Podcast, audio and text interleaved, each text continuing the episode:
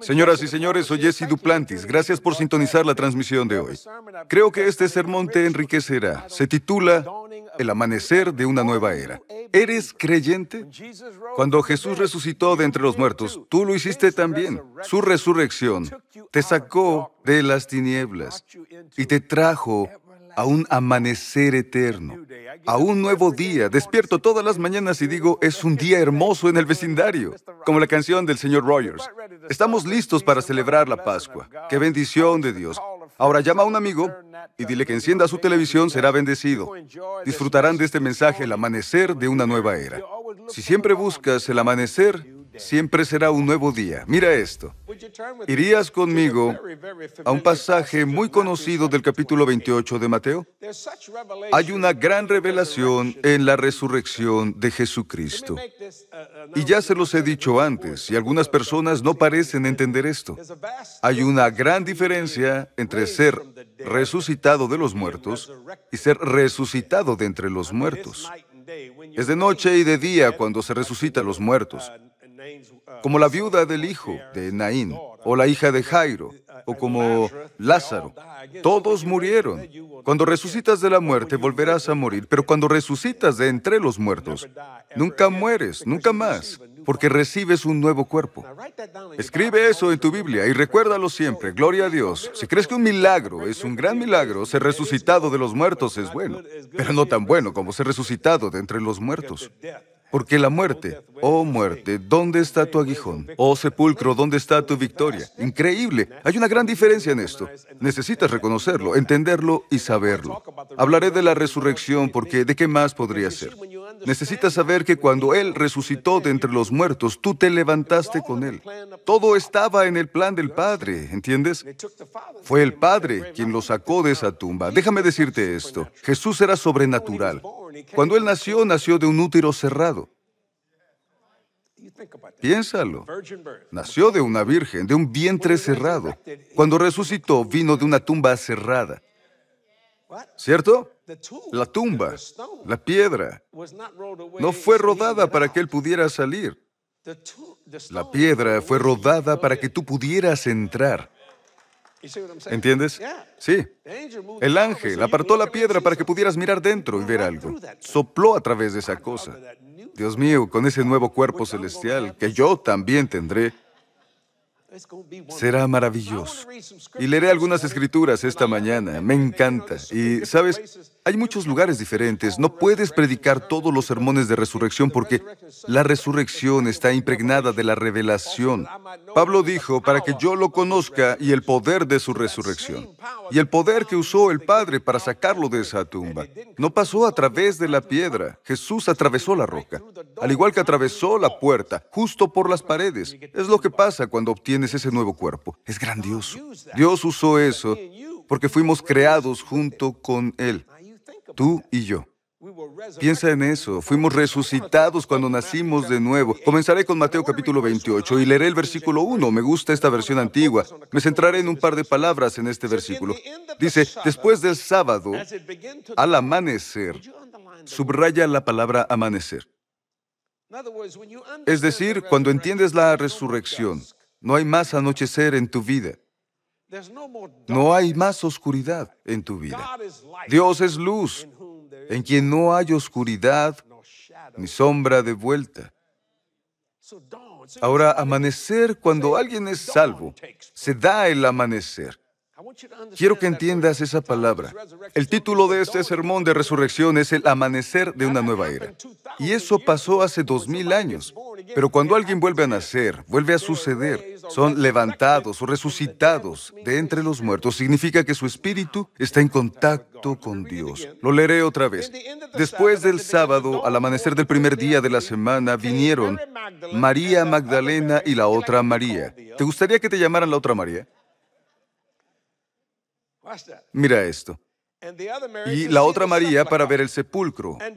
Y he aquí, la palabra he aquí significa, mira, hubo un gran terremoto, porque el ángel del Señor descendió del cielo. Durante ese terremoto Jesús salió de esa tumba, porque el ángel descendió del cielo y al llegar removió la piedra y se sentó sobre ella.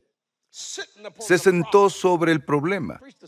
Prediqué un sermón hace 40 años, sentado en tus problemas. ¿Tienes algún problema? Siéntate en él y hazlo un púlpito para proclamar el Evangelio de Jesucristo.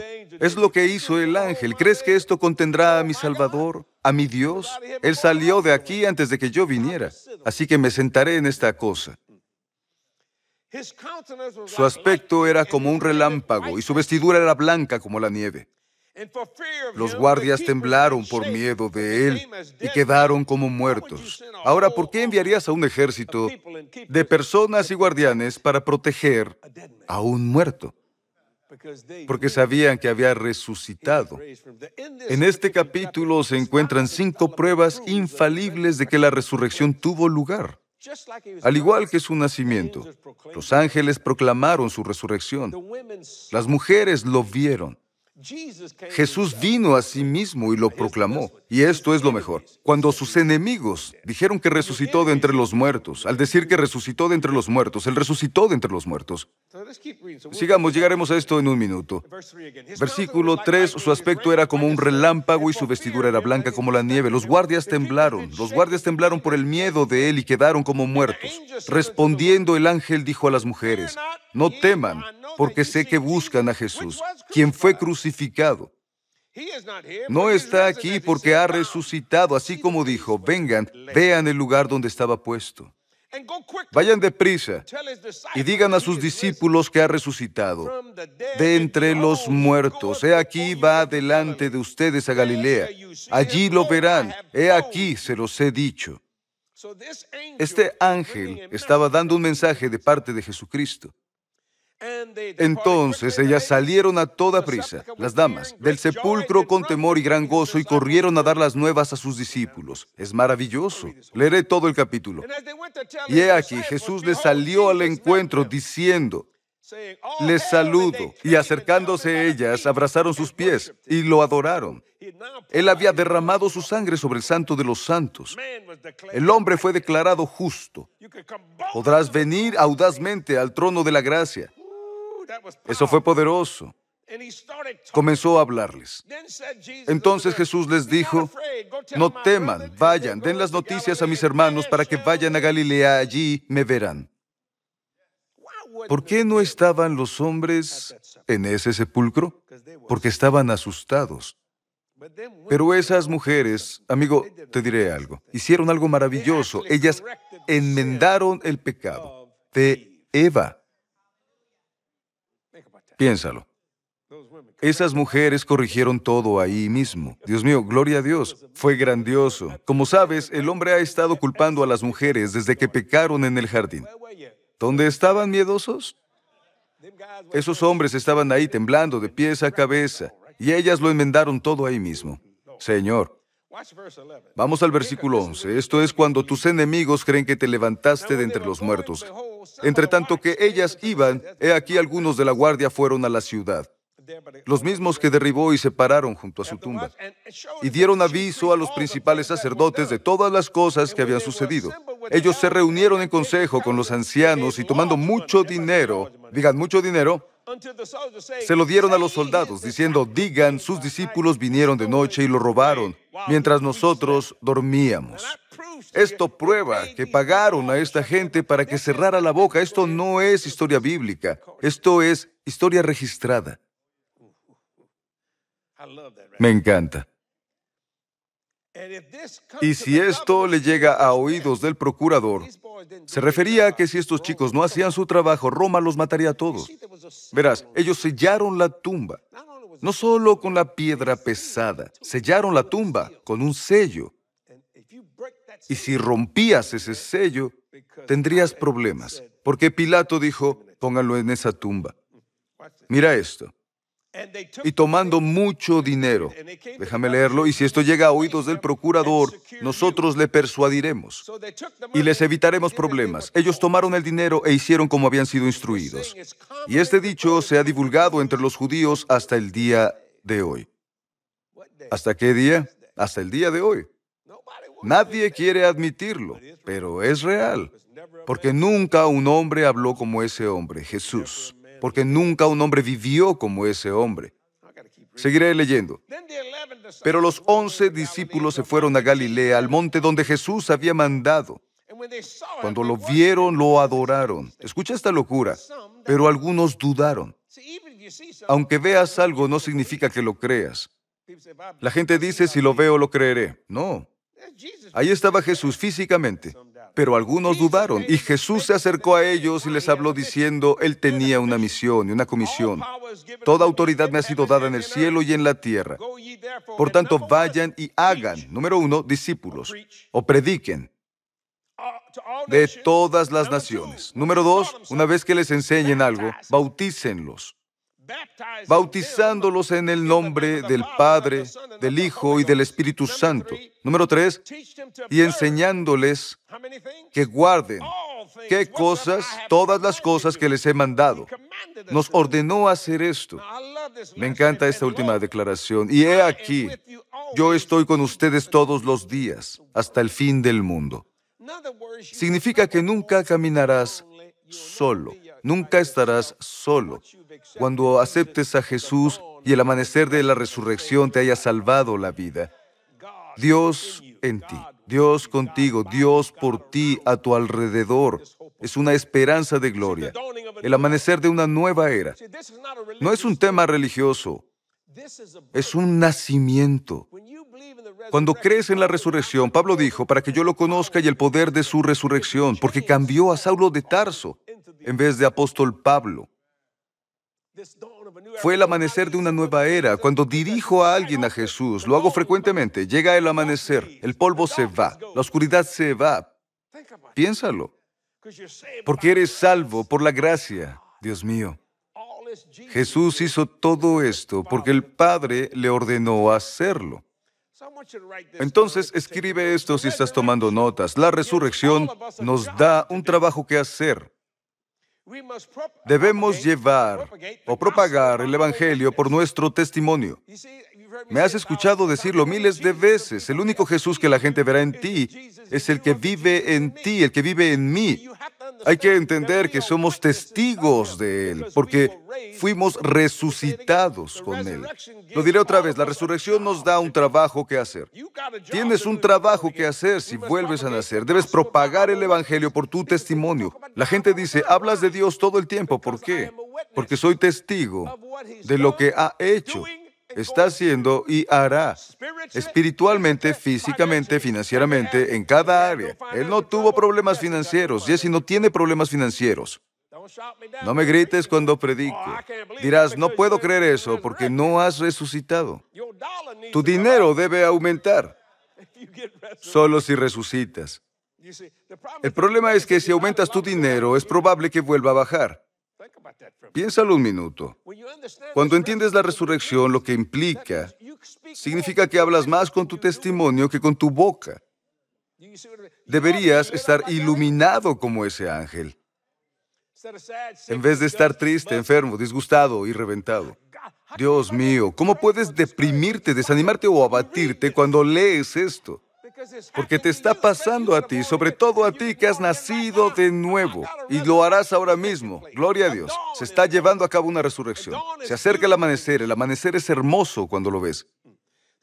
La resurrección nos da un trabajo que hacer. Debemos propagar el Evangelio por nuestro testimonio. Toma nota, lo que Dios esperaba de la primera iglesia, lo sigue esperando de nosotros como un cuerpo lo que esperaba de la primera iglesia, porque la Pascua es el nacimiento del cristianismo, es lo que espera de nosotros hoy. Debemos engendrar constantemente a las personas en el reino del Señor Jesucristo. Es la forma en que Dios actúa y es correcto, viviendo nuestra vida de cerca y en santidad.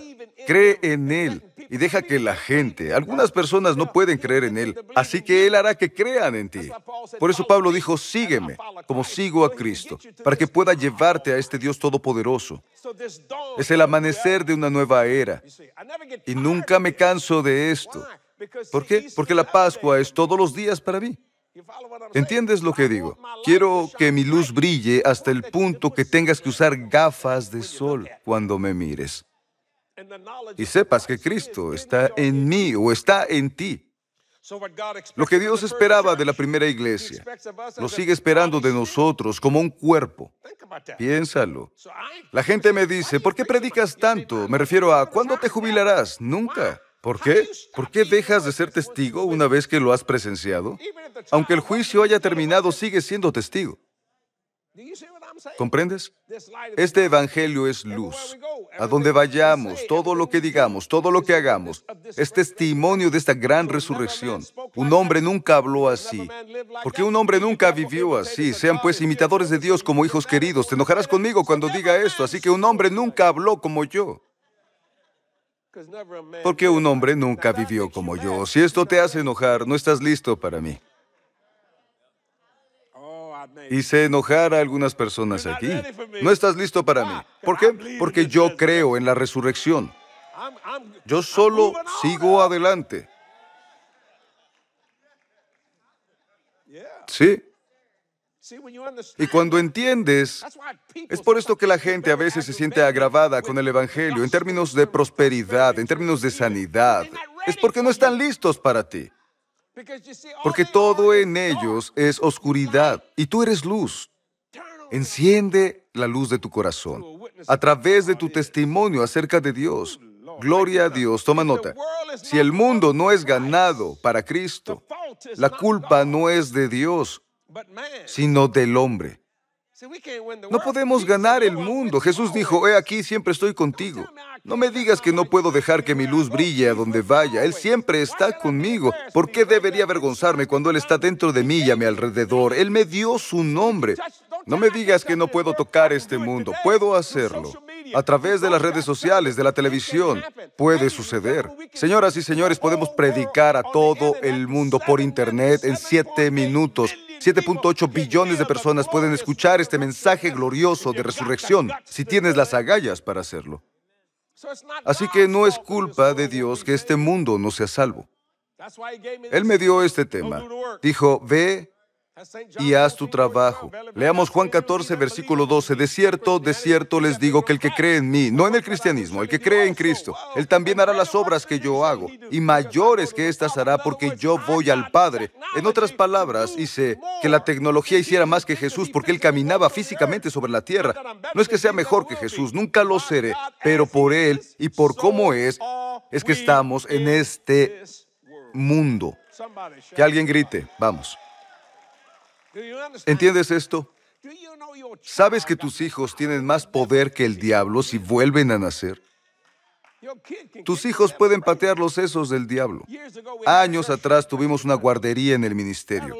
Había un pequeño que tenía como cinco años, un dulce pequeño, lleno del Espíritu Santo. Él era, simplemente era bueno. Bueno, creo que fue una de las niñas. ¿Fue Jordan? Creo que fue Jordan, que es la nieta de Ricky. Jordan acababa de casarse y vino algo enferma. Tenía un poco de frío y esas cosas. ¿Cómo se llamaba ese chico? ¿Recuerdas el nombre del pequeño? Él era...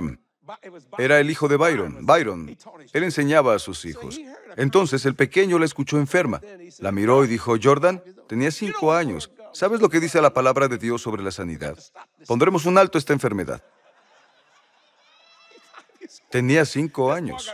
Este niño ha resucitado el poder. Se levantó y dijo, impondré mis manos sobre ti. Gloria a Dios. Jordan dijo, bien. Él oró por ella y Dios la tocó.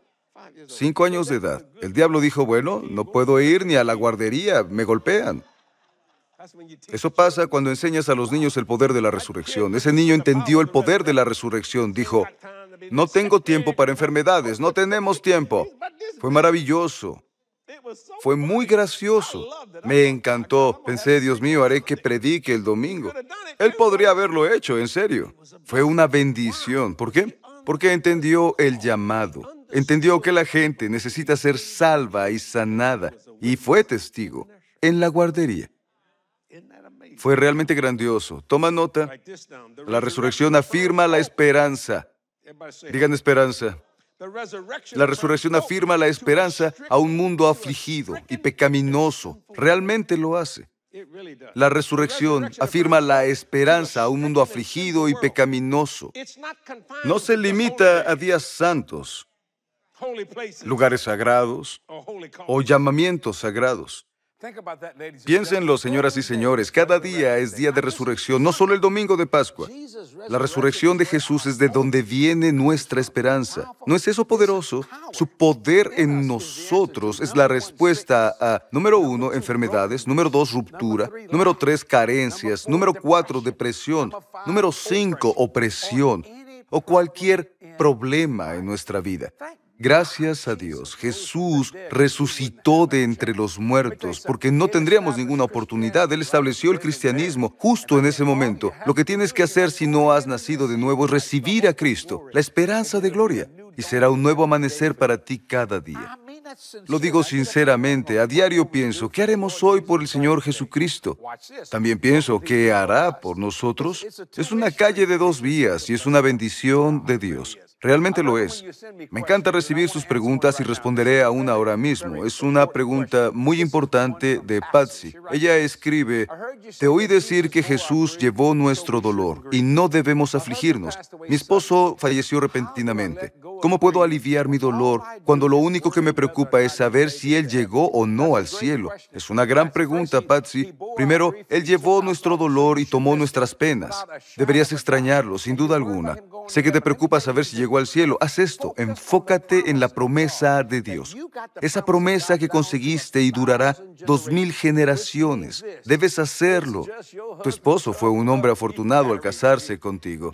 Será salvo, le guste o no le guste. Misericordia y gracia de Dios van más allá de lo que piensa la actividad intelectual. La gente intelectual, no, no, enfócate en la promesa de que Él está ahí y el dolor desaparecerá. Jesús lo tomó. Así que lo tienes, es como si el temor fuera una tortura, pero debemos extrañar a la gente. Yo lo creo. No te muevas, volveré en un momento para hablarte de algo más. Estamos, te lo digo, estamos pasando un buen rato hoy. Toma notas. Mira esto, volveré. Jesús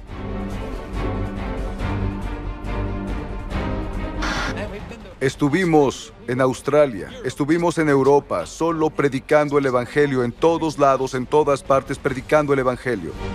Jesús.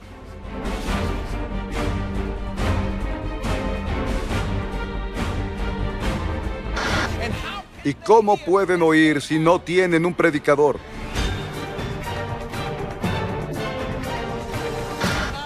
No dejando que el mundo olvide las palabras de Dios. Y la única manera que van a hacerlo es con voces y gente como tú y como yo. Por eso estoy en televisión todo el tiempo, por eso consigo el tiempo en televisión como pueda, no para que las personas vean quién soy, sino porque me interesa construir el reino de Dios a tal grado que el mundo vea quién es en realidad. Vamos, es la hora.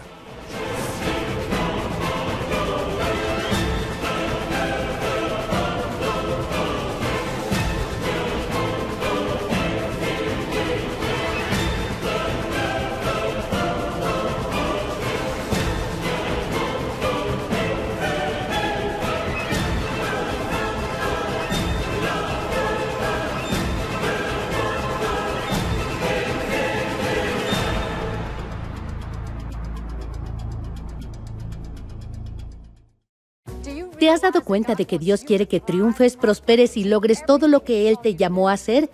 En mi libro Vestida para el éxito te mostraré cómo estar completamente equipado con los elementos especiales que necesitas para vivir una vida victoriosa y próspera. Tu victoria ya ha sido establecida y podrás lograr cada sueño que Dios ponga en tu corazón. Vestida para el éxito. Solicita tu copia en jdm.org hoy.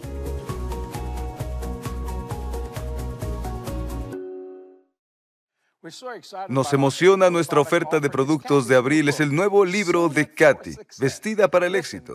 Dios te ha vestido para un futuro victorioso. Mi esposa sabe escribir libros, amigo, lo hace muy bien. Significa que ella te dará los elementos que necesitas para tener éxito en la vida. De eso se trata este libro. Aprenderás todo sobre esto. Vestida para el éxito. Se ve bien, ¿no? Gloria a Dios. Todo lo que buscas es ser exitoso para poder triunfar. Consíguelo hoy. Visita jdm.org para hacer tu pedido en línea y serás bendecido. Amigos, ¿qué puedo decir? 47 años predicando el Evangelio y nunca hemos tenido un déficit financiero. Lo diré de nuevo. ¿Sabes por qué? Yo confío en ti y tú confías en mí y ambos confiamos en Dios. Nunca dejaré de decirlo.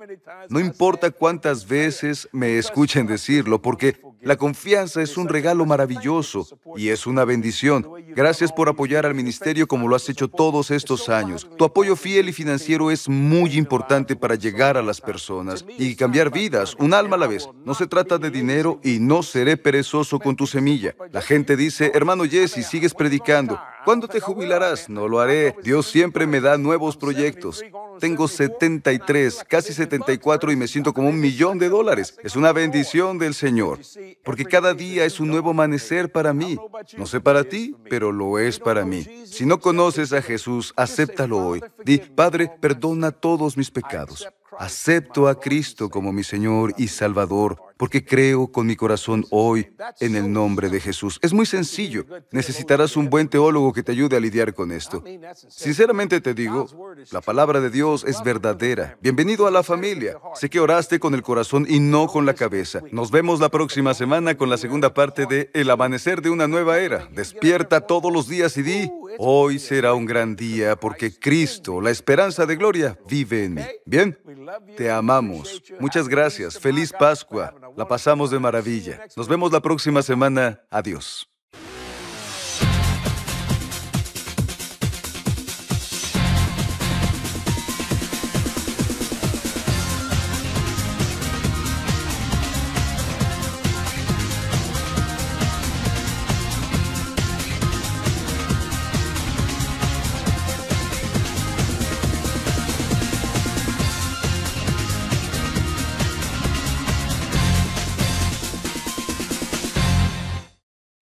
¿Sabías que los ángeles son reales? Y muchos de ellos están hoy aquí. La palabra de Dios está llena de experiencias sobrenaturales de personas como tú y como yo. Mi nuevo libro, La Ayuda Oculta, comparto algunas historias bíblicas y algunas de mis experiencias personales con seres angelicales. Recuerda que este mundo no es todo lo que hay en él. Tú eres único en la creación de Dios y la ayuda oculta siempre estará disponible. Ordena tu copia este día en jdm.org.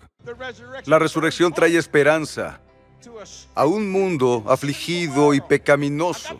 Tengo la respuesta a tu pecado. Tengo la respuesta a tu enfermedad. Tengo la respuesta a tu pobreza. Tengo la respuesta a tus deudas. Sé cómo ayudarte, solo debes escucharme. Puedo darte más que esperanza. Te daré una manifestación espiritual, física y financiera.